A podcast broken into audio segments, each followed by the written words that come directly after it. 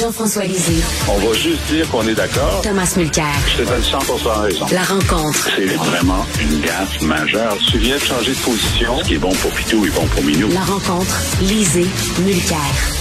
Jean-François, c'est les 50 ans du Watergate. D'ailleurs, au moment où on se parle à CNN, je vois sur l'écran de télé qui est dans mon studio de radio, il y a Bob Woodward et Carl Bernstein qui sont réunis et qui parlent de leur enquête. Euh, Jean-François, j'aimerais, toi, te suivi euh, ce qui se passe aux États-Unis. Tu es très près, tu étais correspondant là-bas euh, aux États-Unis, tu as écrit un livre dans l'œil de l'aigle. tu sais, quand Nixon disait, lorsque le président le fait, ça devient légal, comme par magie. c'est un peu ce que Trump euh, fait présentement. Il y a une lignée directe entre Richard Nixon et Donald Trump, trouves-tu? Euh, oui, en effet, euh, un lien direct. Maintenant, la, différence est quand même importante. Alors, Nixon avait couvert le fait qu'on allait cambrioler les locaux des démocrates pour avoir des informations sur ce qu'ils étaient en train de faire dans la campagne, pour essayer d'avoir un avantage tactique pendant la campagne électorale. Alors ça, c'est une chose. C'était un des dirty tricks, c'est-à-dire des, des, des, euh, des, trucs euh, un peu sales que faisait, que faisait euh, Nixon et son équipe contre l'ensemble de leurs de leurs adversaires, y compris chez les journalistes. mais c'était c'était indéfendable, mais c'était dans le cours de, de la bataille partisane. Euh, Nixon n'a pas essayé, peut-être qu'il n'avait pas besoin parce qu'il a gagné euh, ces, élections, ben oui. Euh, n'a pas essayé de faire un coup d'État. Alors, dans le cas de M. Trump, la démonstration qui est en train d'être faite au comité du Congrès pour le, 6 janvier, c'est comment M.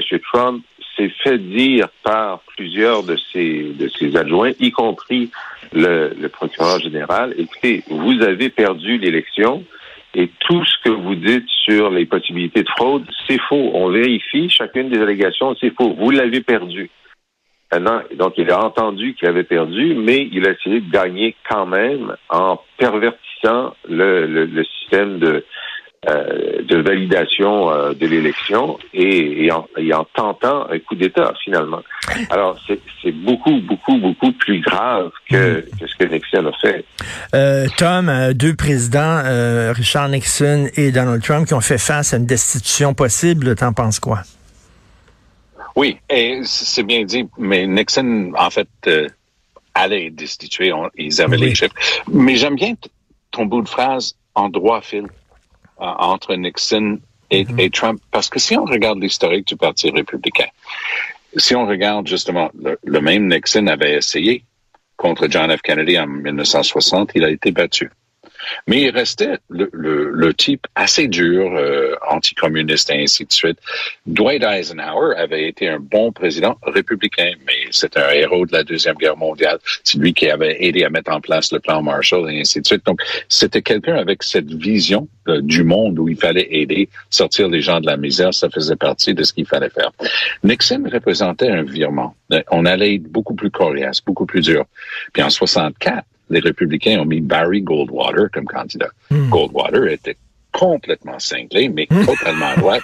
mais si on regarde ce qu'il disait à l'époque, ça ressemble beaucoup à Trump. Donc, on remonte dans le temps. Nixon se fait, élire, en 68 et à nouveau en 72 grâce au Watergate. Il doit partir peu de temps après. Mais de plus en plus, on regarde, avec l'exception de Reagan, les républicains allaient chercher de plus en plus des cinglés. Et George W. Bush, c'était une chose, c'était un gentleman, mais euh, George Herbert Walker Bush, était, le père était un gentleman, euh, héros de guerre aussi, mais le fils n'avait rien entre les deux oreilles et était vraiment le pantin de l'extrême droite américaine. Et la vision des républicains maintenant, c'est qu'ils doivent aller vers tout ce qui est extrême pour pouvoir l'emporter contre les démocrates, puis le reste, c'est juste la politique. Oh, tu fais ce qu'il faut pour gagner. Non, on est, on était pogné avec Trump. On se dit on parce que c'est pas juste les Américains qui étaient pognés avec lui, la planète toute entière. Puis il risque fort de revenir. Et, c'est pas drôle, c'est le choix des Américains.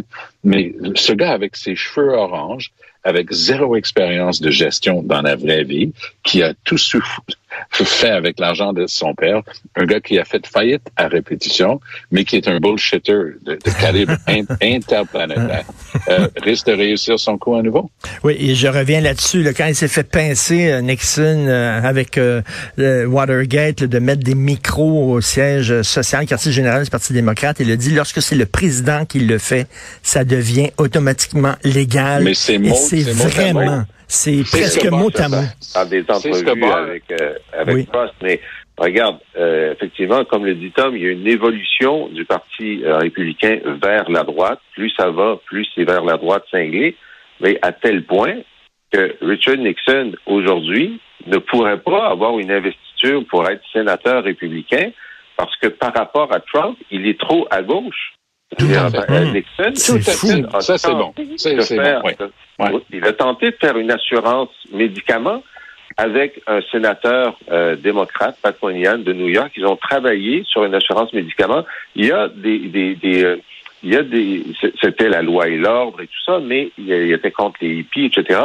mais dans son bilan, euh, il y avait des, il y avait une extension du filet social et, complètement euh, rejeté par le, gouvernement, le, Parti républicain actuel. Et la reconnaissance euh, de la Chine, en fait, l'ouverture vers la Chine, qui est un ben coup formidable, Tom. Oui.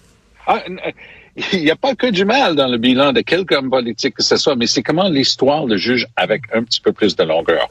Et donc, Brian Mulroney, par exemple, quand il a quitté le pouvoir comme premier ministre, les gens pouvaient juste plus le voir.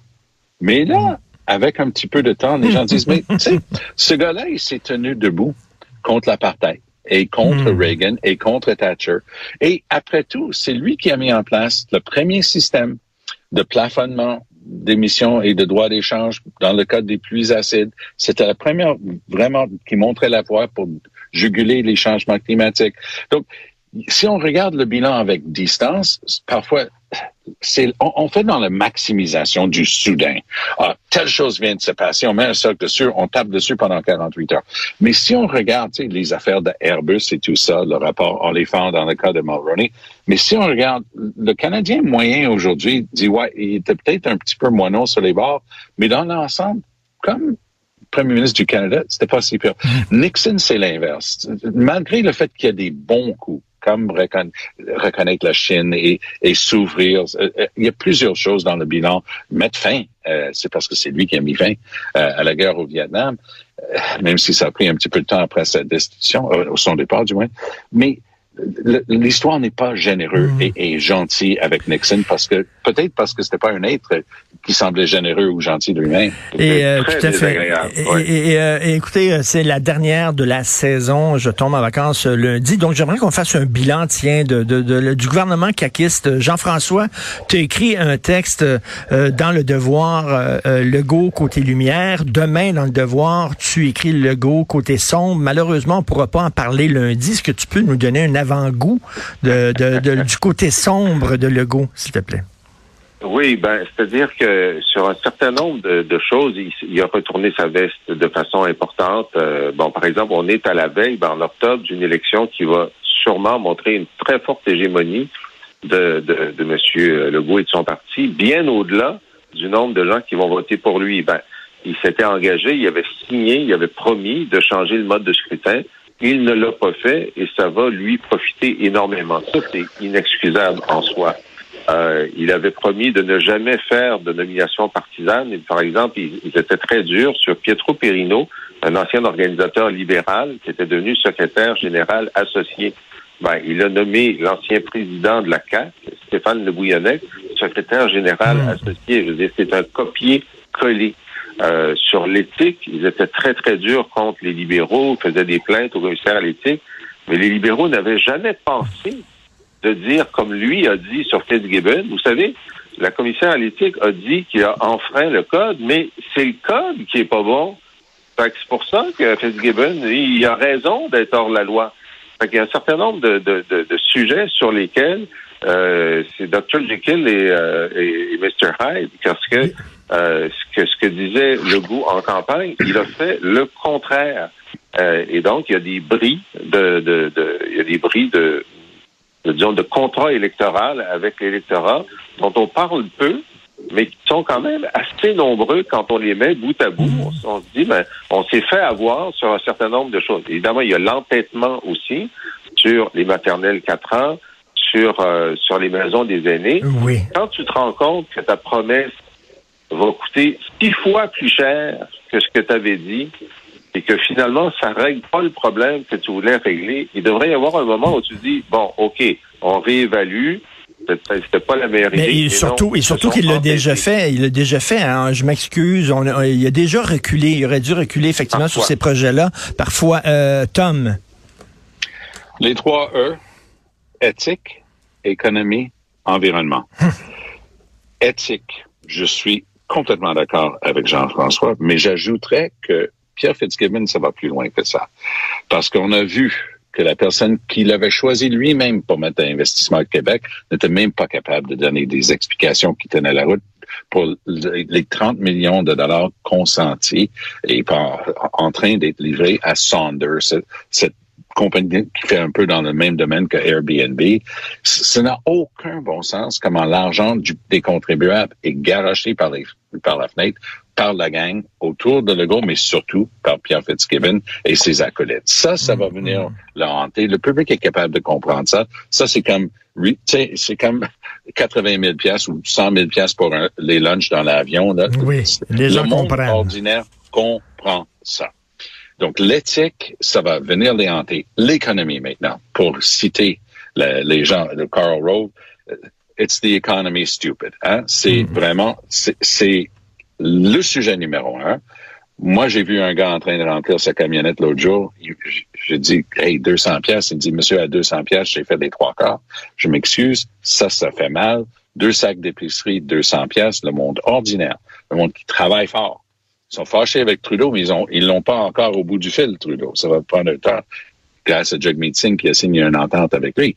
Mais là, Legault va être dans le collimateur sur l'économie. Il a beau envoyer des 500 pièces, le monde n'arrive pas. Le Québécois moyen, la famille québécoise moyenne, n'a pas deux semaines de paye à la banque. Tout à fait. Et l'environnement, et, sur- et l'environnement, il fait pas grand-chose, Legault. L'environnement demeure sur la- en haut. Les Québécois, il y a deux provinces au Canada où l'environnement ressort comme grosse question.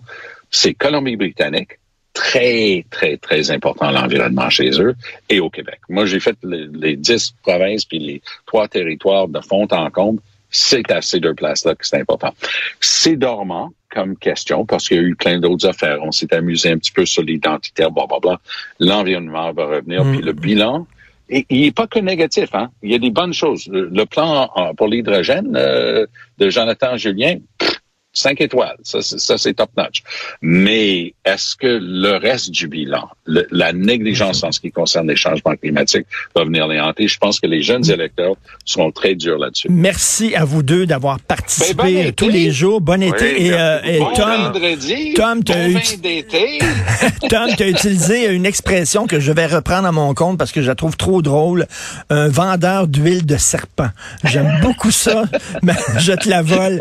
Merci. Bon été à vous deux. Bonne journée. Richard. Salut. Bye.